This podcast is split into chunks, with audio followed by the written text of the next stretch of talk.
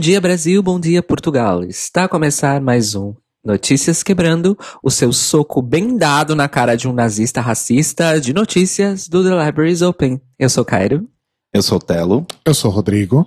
E hoje a gente vai começar, acho que, com a maior notícia da semana, que foi o assassinato do George Floyd, que é um segurança de 46 anos negro, morto nessa última segunda-feira, dia 25, em Minneapolis, no estado do Minnesota, lá nos Estados Unidos. Para quem está aí acompanhando as redes, está vendo muitos protestos acontecendo nos Estados Unidos, né? Inclusive até várias das queens de Drag Race que a gente acompanha também estão falando sobre, várias pessoas estão falando sobre, mas para explicar exatamente o que aconteceu. Na segunda-feira, o George Floyd foi preso pelo policial Derek Chauvin, que algemou ele e tentou imobilizar ele quando ele já estava no chão, já estava rendido e já estava algemado. Ele colocou o joelho no pescoço dele e o joelho ficou ali por nove minutos. E por conta disso, o George faleceu. De acordo com o relatório que saiu da autópsia, ele não morreu necessariamente de asfixia, mas sim pelo fato de que ele era cardíaco e hipertenso. Então ele ficou muito nervoso, isso deu um pico na pressão dele e isso que levou ele ao falecimento. E desde essa segunda-feira, então, começaram os protestos em Minneapolis, mas hoje, no sábado que a gente está gravando esse Notícias Quebrando, dia 30, até os Amish, que são aquele pessoal dos Estados Unidos que vive sem tecnologia, vive mais recluso, se juntaram aos protestos contra a agressão policial que acontece diariamente contra as pessoas negras.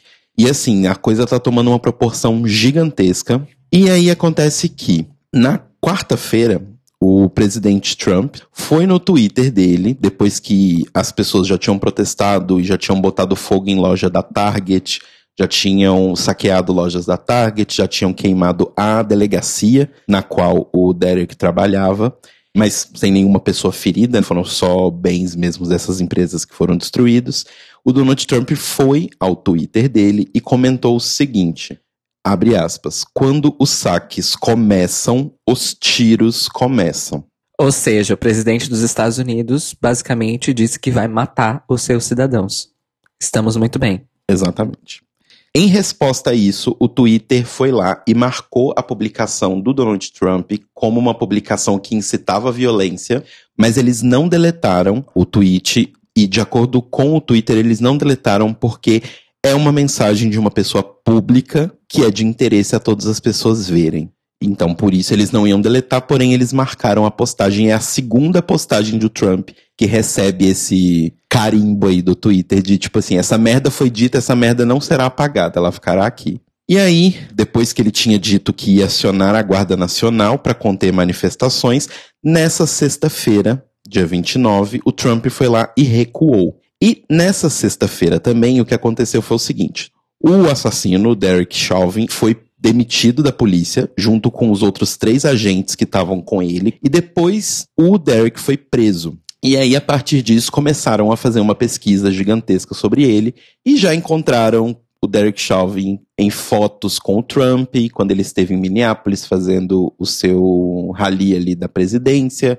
Já encontraram fotos dele com o boné Make America White Again. Já encontraram várias coisas. Já é o suficiente pra gente entender que tipo de pessoa ele é. Posso só fazer uma pergunta aqui, porque eu fiquei um pouu chocada?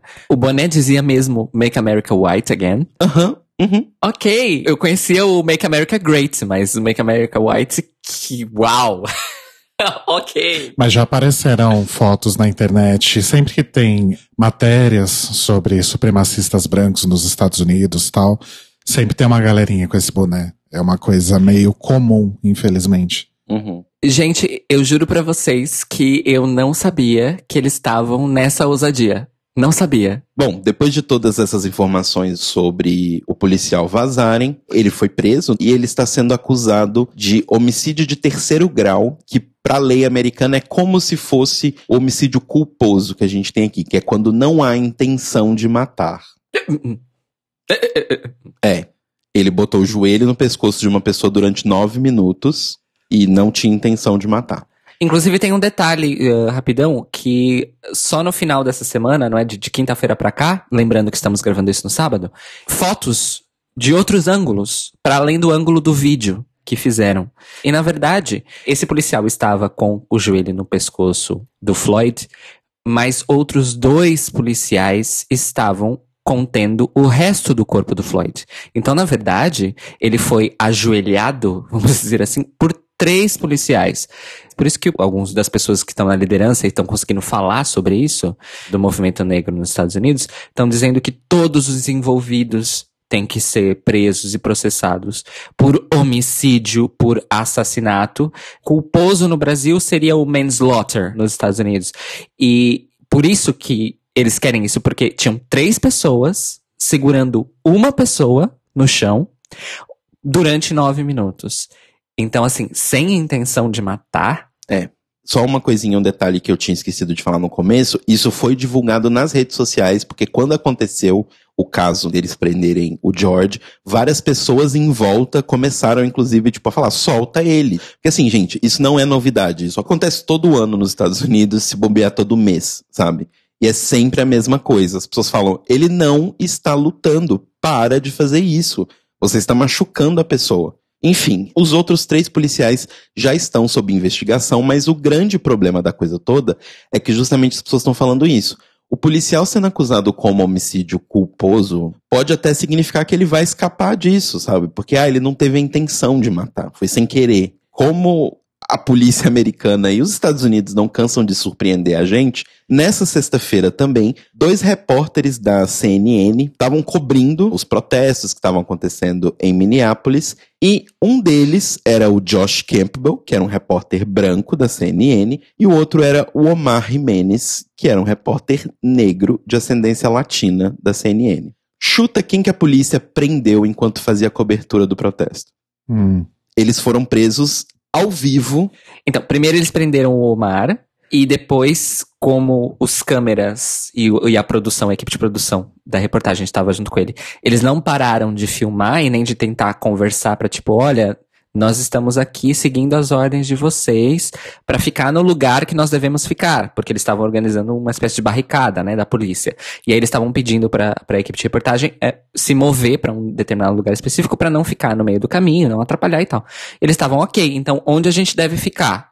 Logo depois dessa pergunta, ele simplesmente deu voz de prisão pro Omar e o Omar disse, ainda, no micro, ainda com o microfone na mão, ele disse que gostaria de saber o motivo. E o policial ficou completamente em silêncio, simplesmente algemou ele e levou ele embora. Exato. E depois algemou o câmera e o assistente também. Exato. E, e pegou o, o, produtor em seguida, porque o produtor continuou falando, então, vocês poderiam ao menos dizer o porquê, porque nós precisamos chamar advogados, né, e tudo mais. Nada, zero resposta, só voz de prisão. A emissora mais tarde pediu que os, os profissionais fossem soltos imediatamente, inclusive dando uma nota que é o seguinte, vou ler aqui, abre aspas. Um repórter da CNN e sua equipe de produção foram presos nessa manhã em Minneapolis por fazerem seu trabalho, apesar de se identificarem, uma clara violação dos direitos da primeira emenda. As autoridades de Minnesota, incluindo o governador, devem libertar os três funcionários da CNN imediatamente. E de acordo com a CNN, logo depois que essa nota foi liberada, o Tim Walls, governador do estado de Minnesota, liberou eles, ligou, pediu mil desculpas, aquele drill que a gente sabe de sempre, mas assim, só para mostrar, gente, que a coisa está num ponto, assim, absurdo. E lembrando que, no meio disso tudo, os Estados Unidos são um país onde o coronavírus está se escalando de forma mais rápida e agressiva. Inclusive, isso foi uma questão que foi levantada em redes sociais. Vários dos ativistas que estavam ali Tava inclusive falando, isso é uma escolha política. A gente escolheu vir aqui porque se a gente não morrer do vírus, a gente vai morrer com policiais. Então, assim, sabe, meio que não há muita escapatória, então é uma escolha. A gente trouxe aqui, porque acho que esse assunto é muito mais complexo do que a gente consegue tratar aqui no Notícias, inclusive nós três não sendo pessoas negras, eu acho que isso vocês precisam ouvir de vozes que conheçam, saibam e tenham essa vivência muito mais que a gente. Então, procurem nas redes sociais, mas eu acho que duas coisas bem interessantes saíram. O tab do UOL, que foi inclusive onde a gente pegou várias das informações para fazer essa notícia aqui para vocês. Eles fizeram uma reportagem bem completa, respondendo uma pergunta que tem circulado muito nas redes sociais, que é: nossa, mas por que os protestos nos Estados Unidos são tão violentos? Por que precisa quebrar tudo? E aí eles explicam lá por A mais B o porquê é necessário quebrar tudo e por que isso acontece muito nos Estados Unidos, explicando que a cultura americana é uma cultura que gira em torno da violência, sempre girou em torno da violência. A segunda emenda da Constituição deles é dizendo que o cidadão tem o direito de sim se defender, pegar uma arma e atirar no outro. Então, assim, é uma cultura que cresceu há não sei quantas centenas de anos em cima de violência. Então, é obviamente, lá tudo vai ser elevado num nível mais alto quando a gente fala de violência. Então, não é simplesmente uma escolha, é necessariamente a forma como acontece. Então eles fizeram uma reportagem bem legal, a gente vai deixar o link para vocês aí, inclusive algumas perguntas bem óbvias que às vezes para as pessoas brancas a gente acaba se perguntando isso e eles deixam bem explicadinho, com explicação não só da pessoa que está escrevendo a matéria, mas também de especialistas aqui brasileiros avaliando a situação, especialistas de fora também, inclusive perguntando: ah, o racismo piorou? E é por isso que está assim? Por que, que a violência é um direito? No Brasil não acontece isso, etc. Tem várias perguntas interessantes e uma outra fonte bem legal para vocês saberem mais sobre essa história pregressa dos Estados Unidos e também o que está acontecendo agora, é uma thread que foi feita pela Erica Buddington, que é autora da série Decolonized, e ela fez uma thread no Twitter explicando o porquê que nos Estados Unidos é assim, mundo. Entenda que a nossa cultura é assim, e é triste, mas é, é o que temos para lutar.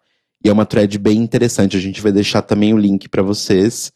E lembrando que essa não foi a primeiro caso dos Estados Unidos, nem esse mês, sabe? Os últimos assassinatos aí que aconteceram foi o do George Floyd, da Breonna Taylor e do Ahmaud Arbery. Então, infelizmente, continua o genocídio de pessoas negras e, como a gente vai falar agora no Manicômio Brasil, não só nos Estados Unidos. Aliás, só para fazer esse paralelo para já caminhar para o manicômio, Aqui no Brasil, o genocídio negro ele é sempre visto como um dano colateral.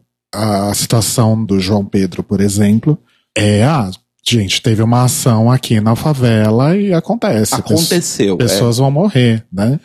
Vai ter 100 marcas de tiro na casa do garoto, mas isso é normal, faz parte da ação. Aí quando aquele músico negro recebeu uma saraivada de 80 tiros, não, faz parte, o exército estava fazendo seu trabalho né? Segundo o presidente, aquele é o trabalho das Forças Armadas e, infelizmente, acontece aí algum efeito, algum resultado colateral disso. O gozado é que o resultado colateral é sempre o genocídio da população negra. Exato. Curiosamente. Tem mais sobre a cultura de violência dos Estados Unidos. Não vamos esquecer que é o país que educa há gerações o seu povo a enxergar o exército, o militar, como heróis nacionais. Como é que você não quer que seja uma nação que tem violência no DNA da sua uhum, cultura. Exato. Uma nação que faz intervenção militar em tudo quanto é lugar. Para, entre muitas aspas, consertar as coisas. Sim. Como diria de Tox. Então, com essa ponte da América do Norte para a América do Sul, a gente chega no Manicômio Brasil S.A. da semana para falar sobre mais uma novidade, entre aspas, do caso do assassinato do menino João Pedro, de 14 anos, que foi morto numa operação policial em São Gonçalo, no Rio de Janeiro. Saiu o resultado do laudo cadavérico do João Pedro, ou seja, seria o exame de corpo de delito, não é? Se fosse uma, uma, uma pessoa que ainda estivesse viva. E a conclusão foi de que ele foi baleado pelas costas.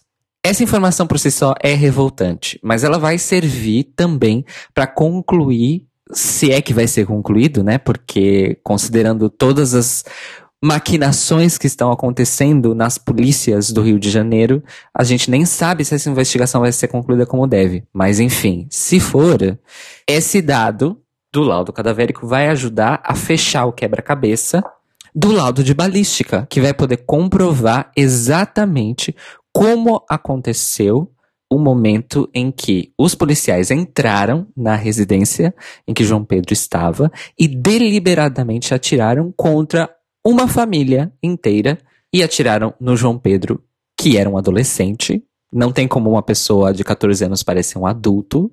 Levou tiros pelas costas. E, e assim, ainda que parecesse um adulto, né? Como que você entra na casa de alguém e atira pelas costas? Nada faz sentido, gente. Nada faz sentido. E sabe o que, que mais me revolta?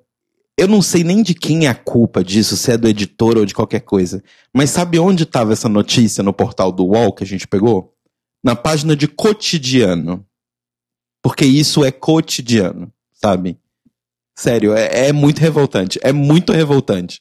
O que a gente espera é que toda essa investigação, análise, laudo e tudo mais resulte no julgamento, na condenação das pessoas que assassinaram o João Pedro. E aí é importante também ressaltar uma coisa, tanto em relação ao João Pedro quanto no Brasil, quanto em relação ao George Floyd nos Estados Unidos, é importantíssimo que nós, enquanto não necessariamente é, produtores de conteúdo, porque nós não somos jornalistas. Nós assumimos uma posição aí de comunicadores, não jornalistas, ok?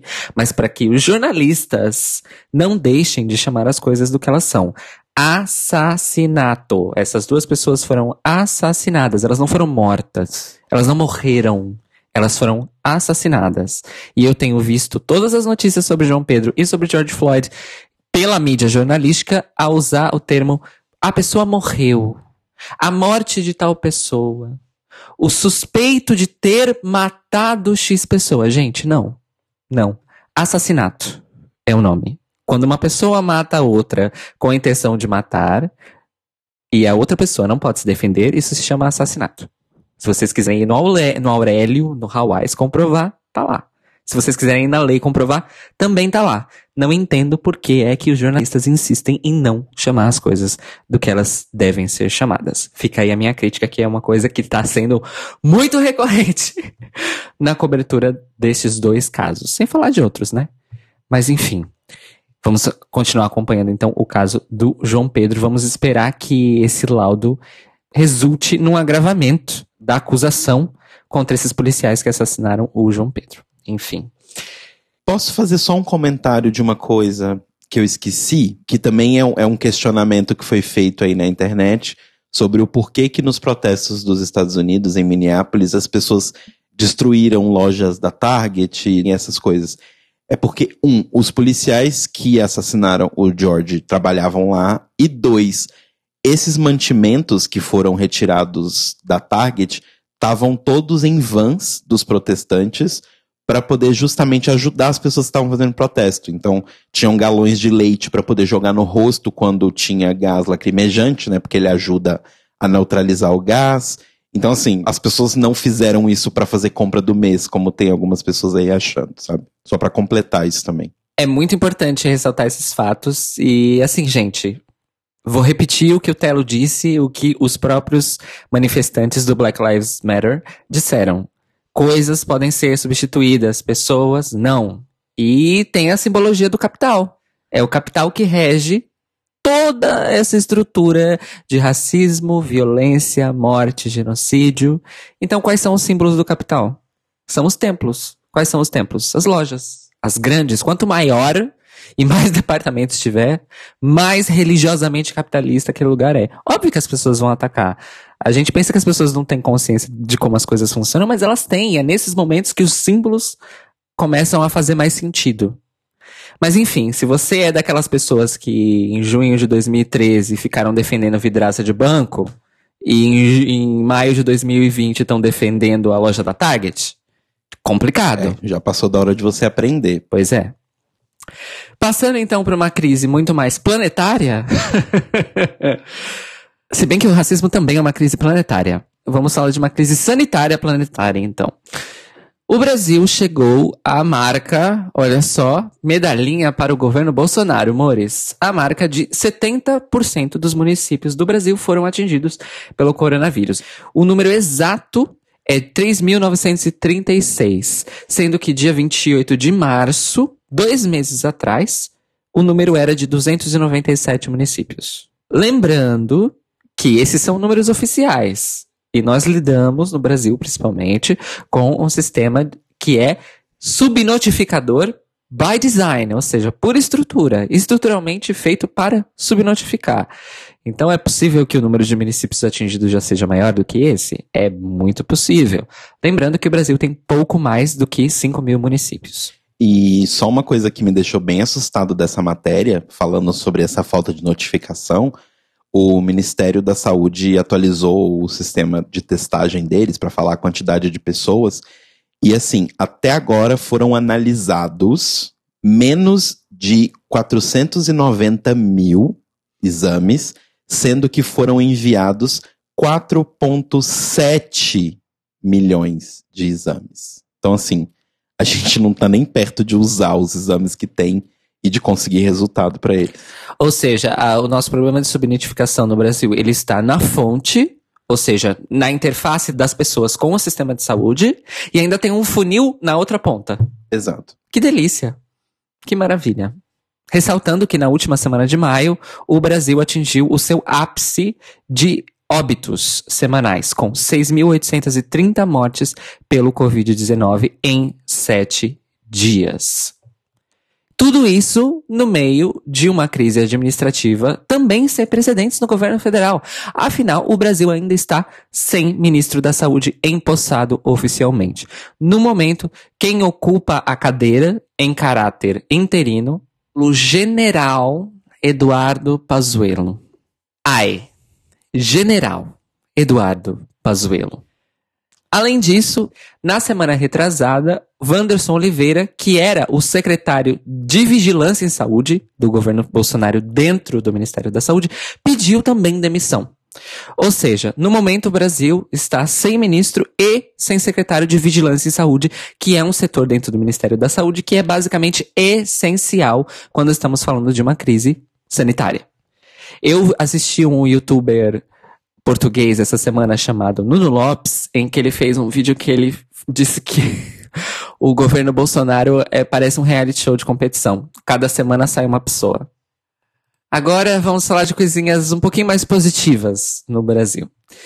Entrou em plenário no último dia 13 de maio um projeto de lei de autoria do senador Alessandro Vieira, do Partido Cidadania lá de Sergipe, o projeto que institui a Lei Brasileira de Liberdade, Responsabilidade e Transparência na Internet. O grande objetivo desta lei é criar mecanismos legais, ou seja, realmente legais, que possam ser defendidos, arbitrados em tribunais e também no legislativo, em último caso, para que as pessoas, no geral, possam se defender de informações falsas e desinformação no âmbito da internet. Como diz o nome da lei, o grande objetivo dela é trabalhar nesses três pilares: da liberdade, ou seja, instituir todos esses mecanismos sem comprometer o direito à privacidade de dados e à privacidade de identidade das pessoas na internet, a questão da responsabilidade, ou seja, deixar de ser uma terra de ninguém, qualquer um pode criar um perfil falso, falar o que quiser e sair completamente ileso de qualquer situação que possa ser considerada criminosa, e transparência, que é um ponto muito importante, que é a questão de que sites, blogs, mesmo redes sociais, se comprometam à transparência de veracidade de informações, que vai ao encontro do que o Twitter está a fazer com especificamente até o momento, a conta de Donald Trump no Twitter, que é analisar cada tweet dele e colocar um aviso no tweet dizendo que o Twitter, enquanto empresa que administra aquela rede social, considera que as informações publicadas neste post são desinformativas, mentirosas, estimulam violência, glamorizam violência, esse tipo de coisa. Obviamente que no país em que vivemos e que elegeu Jair Bolsonaro presidente da República, haverá, pelos vistos, uma queda de braço para que essa lei passe. Em relação à tramitação, nós temos aqui no site do Senado Federal a informação de que a última atualização em relação a esse projeto de lei foi do próprio dia 13 do 5, quando ela foi acolhida mesmo em plenário e foi publicada no Diário do Senado Federal para entrar em matéria. Porém, não temos o motivo exato, mas a nossa teoria, nós três aqui, é que, pela questão da urgência da crise sanitária interna no governo, talvez o Senado esteja esperando um pouquinho para colocar essa matéria em pauta, em votação de fato. Enquanto isso, eles abriram uma enquete opinativa no site do Senado Federal para que a população possa dizer se é a favor ou não da aprovação desse projeto de lei. Eu tenho aqui o placar atualizado na minha frente, às 16 horas e 5 minutos, horário de Brasília, do dia 30 de maio. E o placar é o seguinte: 270.947 votos para o sim, ou seja, aprovar essa lei, e 262.737 votos para que não seja aprovada esta lei. Nós temos aqui então uma divisão tecnicamente 50-50 para um projeto cujo objetivo é literalmente proteger as pessoas contra notícias falsas. Ou seja, as pessoas querem receber notícias falsas? Algo me diz que tem robô nessa jogada. Ah, quando não, né? De qualquer forma, nós vamos deixar o link na descrição deste episódio para que vocês entrem lá e votem de preferência, sim, não vamos mentir, né? Mas vote lá, com consciência, porque ao longo dos últimos anos, o Senado tem sim levado em consideração essas enquetes opinativas, principalmente quando os textos passam na apreciação das comissões. Então, eles têm levado realmente em consideração esse tipo de votação. Então, pode realmente fazer a diferença, tá, gente? Para terminar, então, numa nota boa, finalmente, né, amores? O Manicômio Brasil de hoje foi anunciado na última sexta-feira a participação do Brasil numa iniciativa de cooperação em tecnologia dentro da Organização Mundial da Saúde para combater a Covid-19. O objetivo dessa iniciativa é unir, obviamente, os governos do mundo para que não há nenhum tipo de gatekeeping, ou seja, nenhum tipo de bloqueio normalmente por interesses financeiros, a nenhum tipo de tecnologia, e quando eu falo tecnologia aqui, é realmente no sentido amplo de tecnologia, não estou falando só de eletrônicos, mas qualquer tipo de meio técnico que possa ser usado contra o Covid-19, e para que sempre que surja algum tipo de tecnologia a favor do combate ao Covid-19, essa tecnologia possa ser acessada por todas as pessoas, por todos os governos, por todas as instituições, enfim, acesso geral. A Unesco decidiu fazer essa, essa iniciativa porque, mais uma vez, o governo Donald Trump está se colocando numa posição de aislamento em relação ao combate à Covid-19. É que na última sexta-feira à noite, o Donald Trump anunciou que os Estados Unidos vai sair da Organização Mundial da Saúde no meio da pandemia do novo coronavírus. Então, o objetivo dessa iniciativa é que, caso algum desses países que ainda fazem parte do MS estão na iniciativa descubram ou desenvolvam uma tecnologia, ela possa ser distribuída pelo resto do planeta em favor da humanidade e não só em favor de um determinado país ou de uma determinada empresa, que é o que vai acontecer nos Estados Unidos, não duvidem. Talvez o ponto mais importante dessa iniciativa, apenas para a gente terminar, é a que garante acesso universal e licenciamento livre para tratamentos e vacinas contra a Covid-19, que é um grande medo das pessoas e dos profissionais de saúde do mundo todo, é que se alguma empresa farmacêutica ao invés de uma universidade, por exemplo, acabar por descobrir uma vacina eficiente contra o coronavírus, primeiro, descobrir ou desenvolver, essa empresa se negue a oferecer acesso universal à vacina. E aí a, acabe acontecendo como aconteceu com aquele, aquele escroto que está preso nos Estados Unidos, que comprou o, um dos, dos retrovirais e também um dos medicamentos de diabetes, sabe? Eu esqueci o nome dele, mas enfim. Para que não aconteça isso, gente. Basicamente para que não aconteça isso. Vamos torcer para que essa iniciativa realmente, no frigir dos ovos, sirva para alguma coisa, ou que nenhum país dê para trás, não é? Quando, sei lá, alguma coisa boa e muito importante acontecer no assunto, mas saibam que não teremos Estados Unidos da América, e assim termina o Manicômio Brasil dessa segunda-feira. Agora, para a nossa sessão de cidadania e entretenimento, nós temos avisos de agenda. Atenção, gente! No próximo sábado, dia 6 de junho, vai acontecer o primeiro festival online, é claro, sobre transmasculinidades no Brasil. O nome do festival é Transmasculinizando. Está sendo capitaneado pela ANTRA, Associação Nacional de Travestis e Transsexuais. É muito importante que todo mundo que possa estar nesse festival, assistir, participar da conversa, participe, porque dentro da comunidade LGBT como um todo, vamos dizer assim, especificamente dentro das transexualidades, as pessoas transmasculinas ainda são muito invisibilizadas. Então, dia 6 de junho, este sábado agora, o festival Transmasculinizando. Nós vamos deixar aqui na descrição desse episódio o link para vocês acompanharem toda a programação e poderem acessar toda a programação que está lá no site da Antra. Arrasou.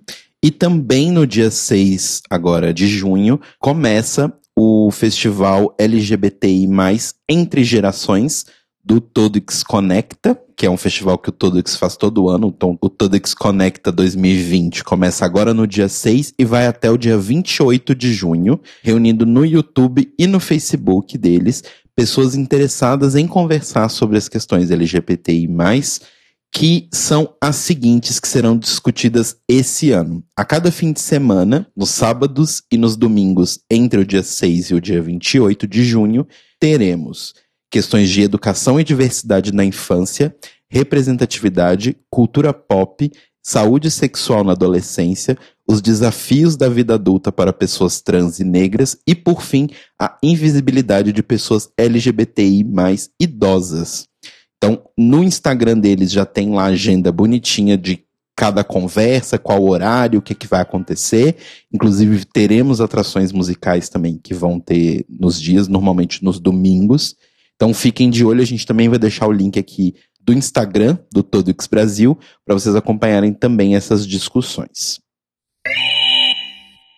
E vamos agora para o Boletim Greg Reyes, o seu drops de notícias sobre RuPaul, Drag Race e correlatos. Então, nessa última sexta-feira terminou aí a Season 12 de RuPaul's Drag Race, já temos a nossa nova rainha, que a gente pode falar já, né? Segunda-feira de manhã. Sim. Então, parabéns aí para a maravilhosa Jada Essence Hall, e a gente fala mais aí a respeito no The Libraries Open desta noite. Mas o fato é que entre os programas que estarão disponíveis na Netflix Brasil a partir de junho está a Season 12 de RuPaul's Drag Race. Então, se você perdeu alguma coisa aí, ou se você quiser por algum motivo rever a temporada assim já tão cedo, ela estará disponível na Netflix já em junho, sem uma data definida, mas no mês de junho, em algum momento, ela vai aparecer lá para você.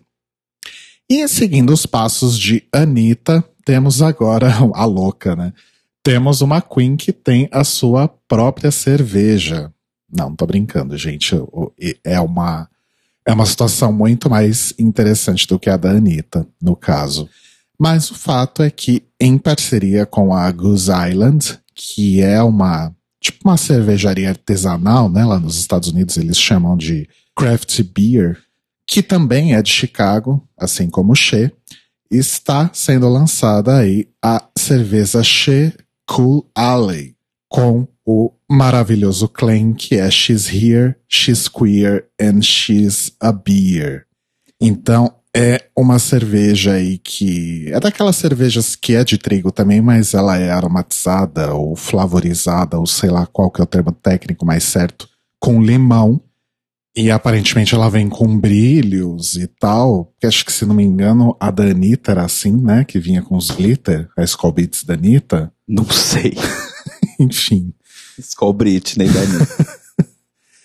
e tem uma embalagem aí toda produzida com o, o ganso, que é a marca da Goose Island, todo brilhante e tal. E o interessante aí do lançamento, né, dessa parceria aí da Shea com a Goose Island, é que parte das vendas dessa nova bebida aí, dessa nova cerveja, vai ser doada para Transtech Social, que é uma caridade aí criada pela nossa querida e maravilhosa Angélica Ross relacionada aí ao trabalho com as pessoas trans. Essa bebida vai estar disponível aí nos Estados Unidos, os pre-orders abrem agora no dia 3 de junho e estarão disponíveis aí para entrega ou retirada pelas pessoas que fizeram o pre-order lá em Chicago no dia 10 do 6. Quem quiser mais informações aí sobre o produto, pode ir em gooseislands.com barra Acho muito difícil que chegue algo assim no Brasil, principalmente nesse momento que a gente está vivendo agora. Uhum. Mas eventualmente no futuro, se, se realmente o negócio funcionar, talvez a gente consiga encontrar aí nesses empórios que vendem cerveja artesanal, essas coisas. Seria uma bebida interessante aí pra gente comemorar a vitória de Checolê no All-Star 5, né? Já que estamos prevendo aí que ela é que leva. Ou pelo menos é para isso que estamos torcendo. E no próximo dia 9, rola aí mais um evento digital com queridas drag queens. Dessa vez o House of Heart, apresentado pela nossa querida Monique Hart.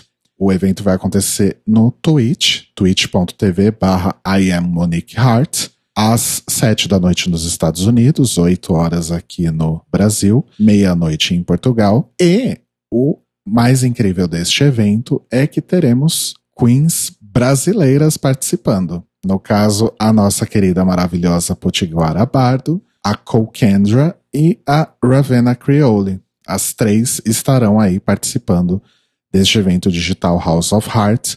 E teremos também queens de outras nacionalidades. Teremos a Cara Kills de Portugal, olha só. Olha só. Uhul! E a Mindy Fire da Colômbia. E além disso, várias aluminais aí de Drag Race e Dragula, como Widow Von Du, Jada Essence Hall, Crystal Method, Trinity K. Bonet, maravilhosa, Dusty Ray Bottoms e Meatball. Então, vai estar tá todo mundo aí nesse evento maravilhoso da Monique Hart. Por falar em já alumni de Drag Race, promovida aí a posição de alumni na sexta-feira, Gigi Good quase chegou ali, ficou no top 3, mas não agarrou a coroa. Passou aí por uns perrengues na última semana por causa de algumas coisas que ela fez barra disse na internet. A primeira coisa é que na quarta-feira o Jeffree Star publicou aí nas suas redes sociais, no seu Instagram, um teaser de um novo vídeo de transformação em que ele seria transformado em Didi Good pela própria Didi Good. E no vídeo eles estão juntos. Eles estão no mesmo lugar, na mesma sala, divulgando aí o, o vídeo, que inclusive saiu nesse sábado em que estamos gravando, já está disponível no YouTube. E aí as pessoas caíram em cima da Didi porque ela não estaria, então, respeitando as regras do isolamento social. Apesar de não haver aí nenhuma indicação se isso teria sido feito antes, do isolamento, mas aparentemente não. Parece que é uma coisa que foi feita aí bem recentemente. E aí a galera caiu em cima da Didi por conta disso.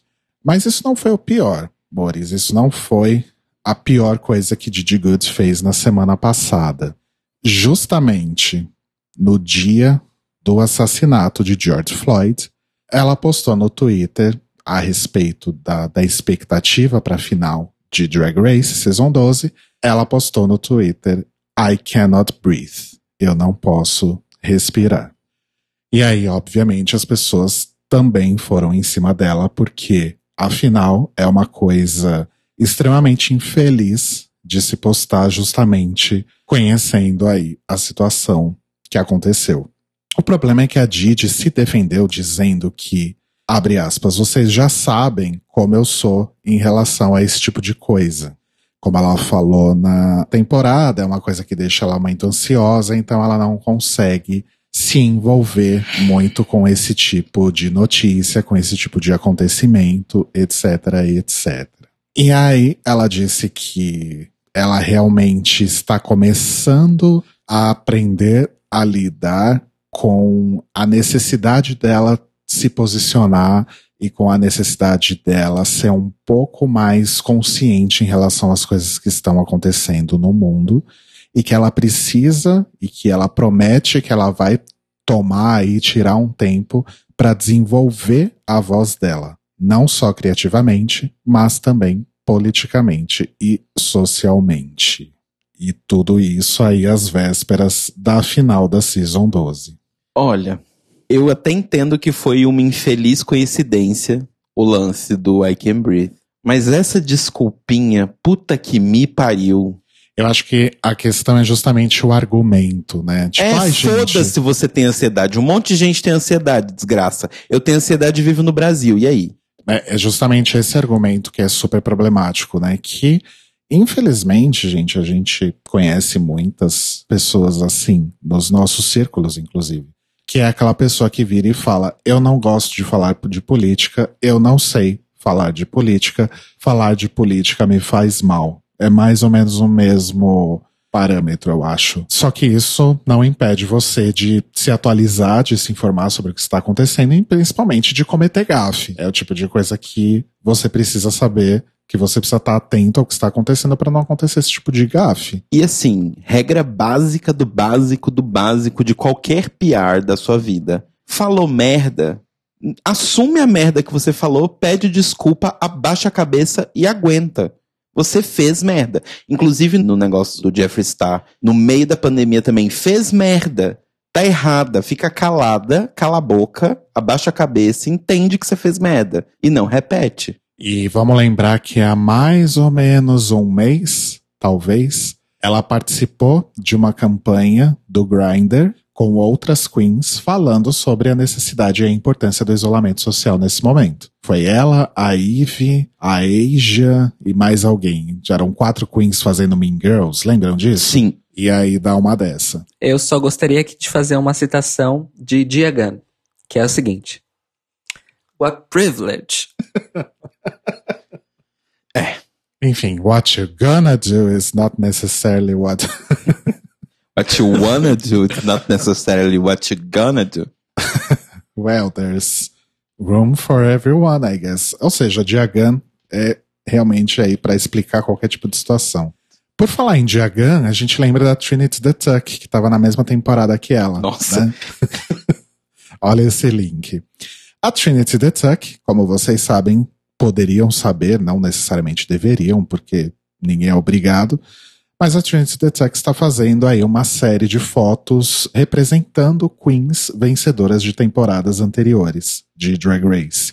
Ela está fazendo looks e makes e representando looks clássicos dessas queens. E recentemente ela retratou a RuPaul também. E aí ela foi no Twitter divulgar a foto, né? E ela disse: Gente, aqui a RuPaul, drag queen mais popular do mundo.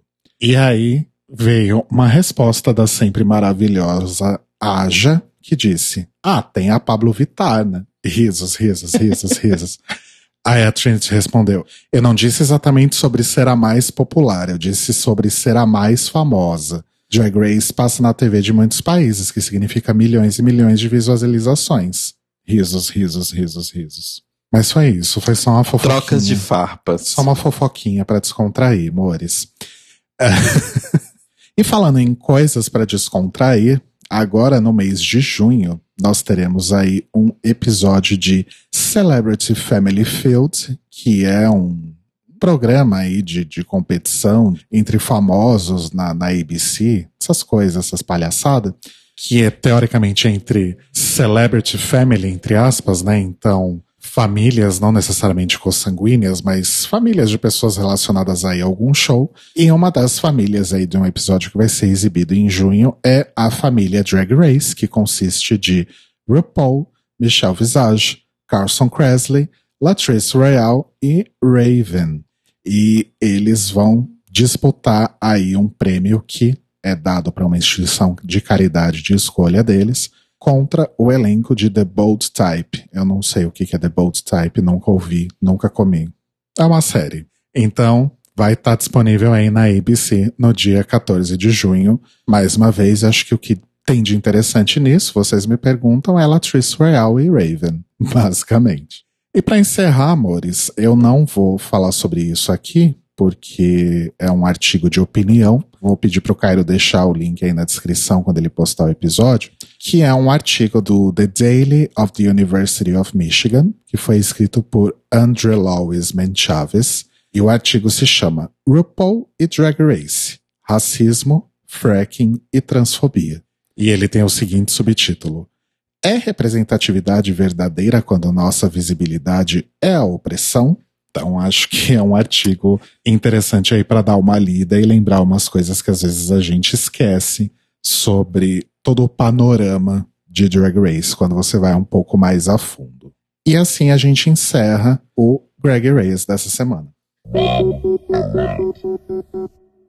O Notícias Quebrando hoje teve informações do Tab no UOL, do G1, da Folha de São Paulo, do Twitter da Erica Buddington, da seção de notícias do UOL, do site do Senado Federal Brasileiro, do site da ANTRA, do Instagram da Todex, da revista Galileu, do Twitter da Angelica Ross, do Twitter da cervejaria Goose Island, do Twitter da Potiguara Bardo, do Mirror UK, da revista Advocate, do site Hashtag Pop, do portal New Now Next e do jornal Daily University of Michigan.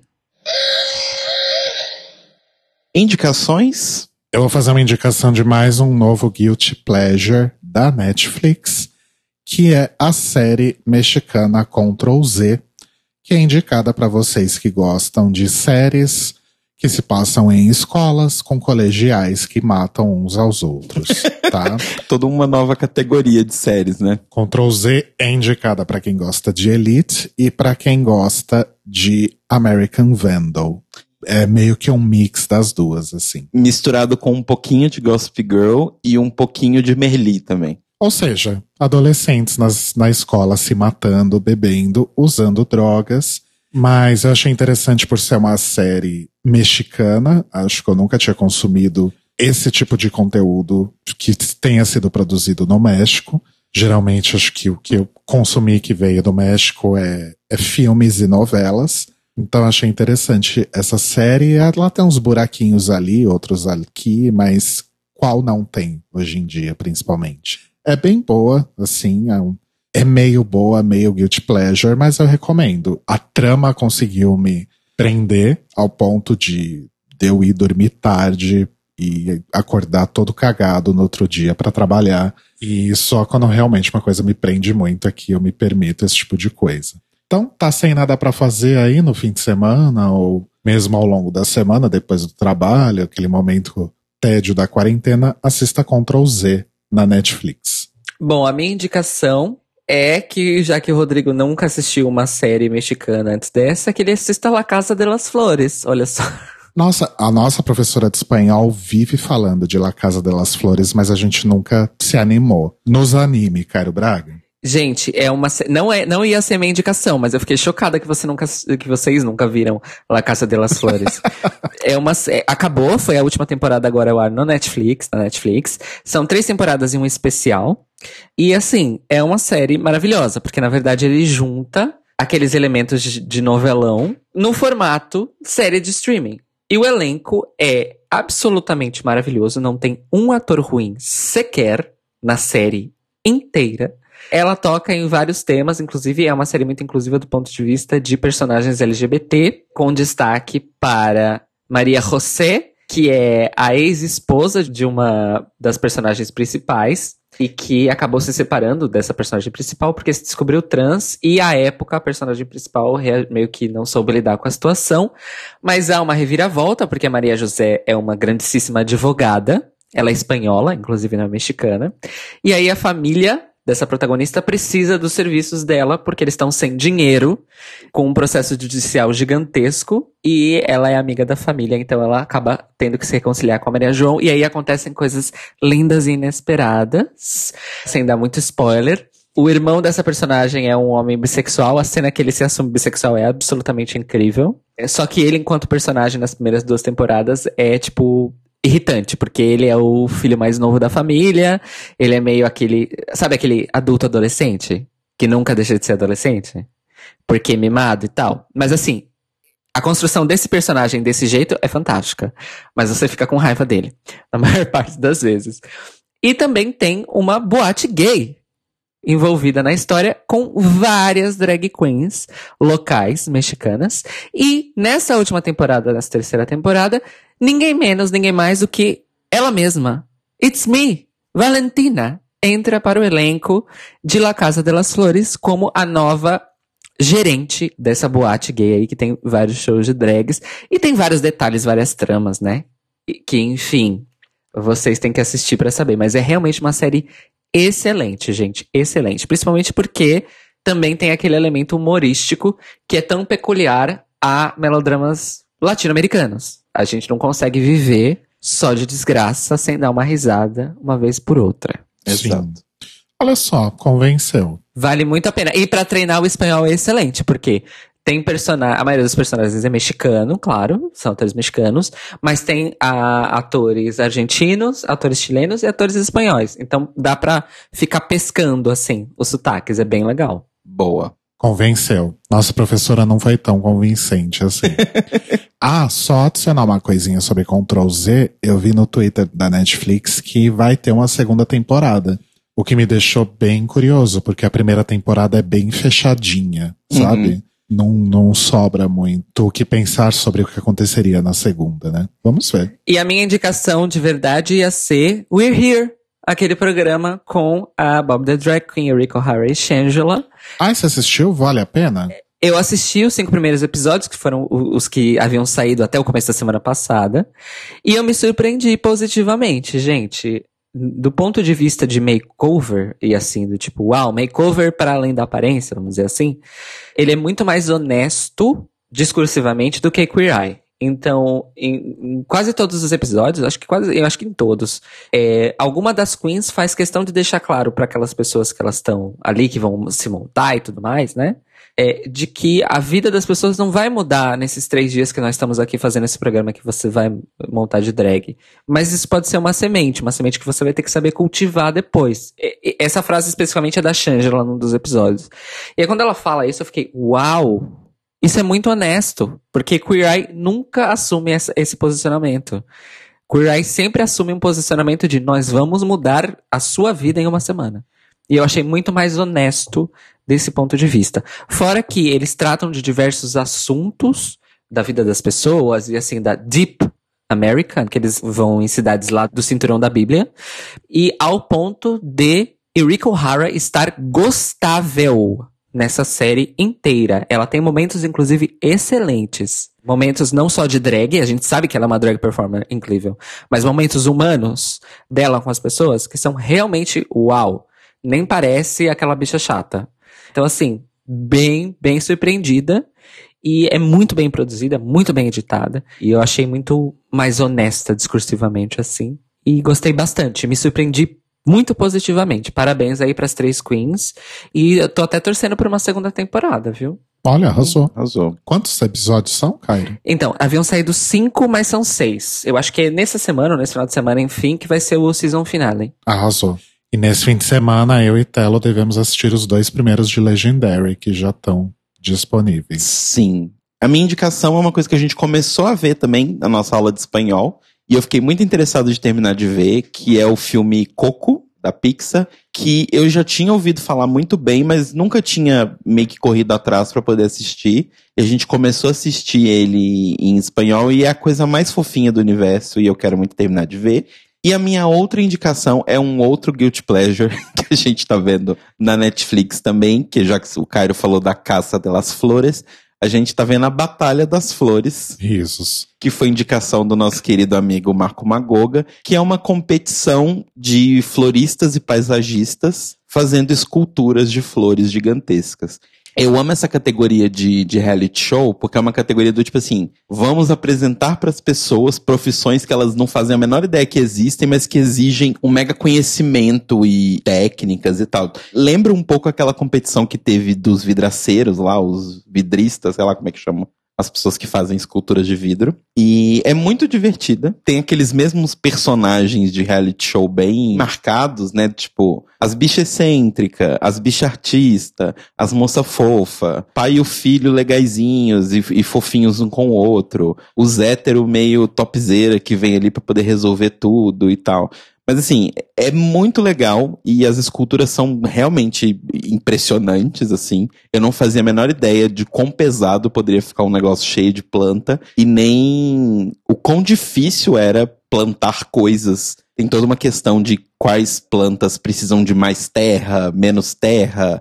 Precisa ser um plantio mais profundo, nem toda planta dá para plantar na vertical, que são coisas que a gente imagina que existam nessas características, mas a gente, enquanto pessoas comuns que não têm essa profissão, não faz a menor ideia. Então eu achei muito, muito divertido assistir a série, a gente ainda tá terminando, mas eu adorei a indicação do Marco, obrigado para ele, e foi isso. É uma série inglesa e a maioria dos, dos participantes são do Reino Unido. Acho que tem uma, uma ou duas duplas que são americanas, talvez uma só. Não, eu, eu acho. acho que são três duplas ah, é? que são americanas. Mas a maioria das duplas vem ali de diversas regiões do Reino Unido e, obviamente, os heterotops são irlandeses. e o Notícias Quebrando está disponível toda segunda, logo de manhã, no nosso canal no YouTube, youtube.com.br The no nosso site, thelibrariesopen.com.br e no feed para você ouvir aí no seu agregador de podcasts preferido e também no Spotify. E se você quiser compartilhar a sua série Guilty Pleasure ou uma série que você esteja usando para aprender o idioma, manda um e-mail para a gente para contato@thelibrariesopen.com.br ou entra no nosso site thelibrariesopen.com.br ou no nosso youtube.com barra The Libraries Open Podcast e deixe seu comentário no post deste episódio. Lembrando que no Twitter e no Instagram nós somos o Tlio Podcast, segue a gente lá.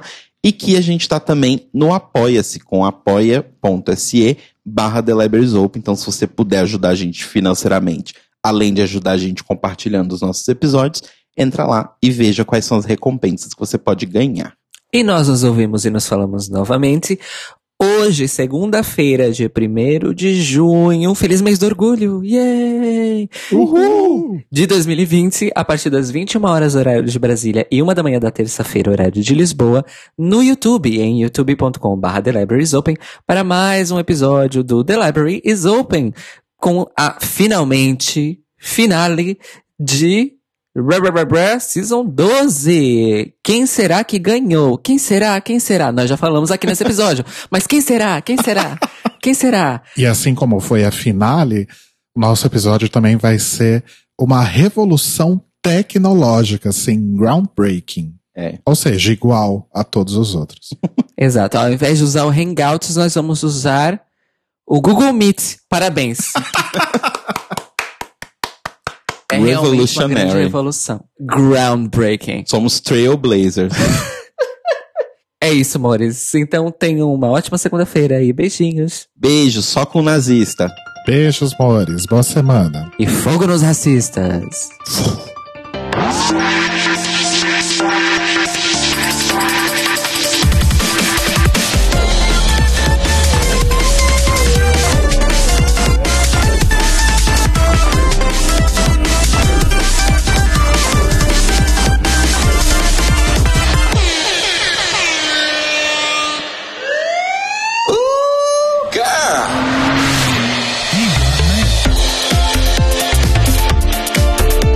são os nossos queridos apoiadores que nos ajudam a fazer do Tlio um podcast cada vez melhor por meio da nossa campanha no Apoia-se.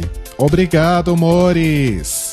Rafa Bibi, Ivan Ribeiro, Tonho Esteves, Leandro Bacelar, Tiago Querentino, Fúvio Bassalobre, Sérgio Araújo, Thaís Alves, Fred Pavão, Lucas Alves Romeiro, Gui Gonçalves, Mia Brandão, Jean Prado, Pandora, Maíra Bueno, Inês Barreto, Cacita Alves, Bia Souza, Valdir, Manuel Carneiro, Letícia Ferreira, Vitor Vila Verde, Arthur Mois, Raboni Santos, Vini Souza, Edgar Torres, Malu Vieira, Inoue, Duda Zanini, Luiz Oeste, Juliano Lopes, Brenner Guerra, Tata Finoto, Malcolm Bauer, Pietro, Senhor Basso, Rafael Pinho Pradella, Isa de Sales, Feliciano Silva.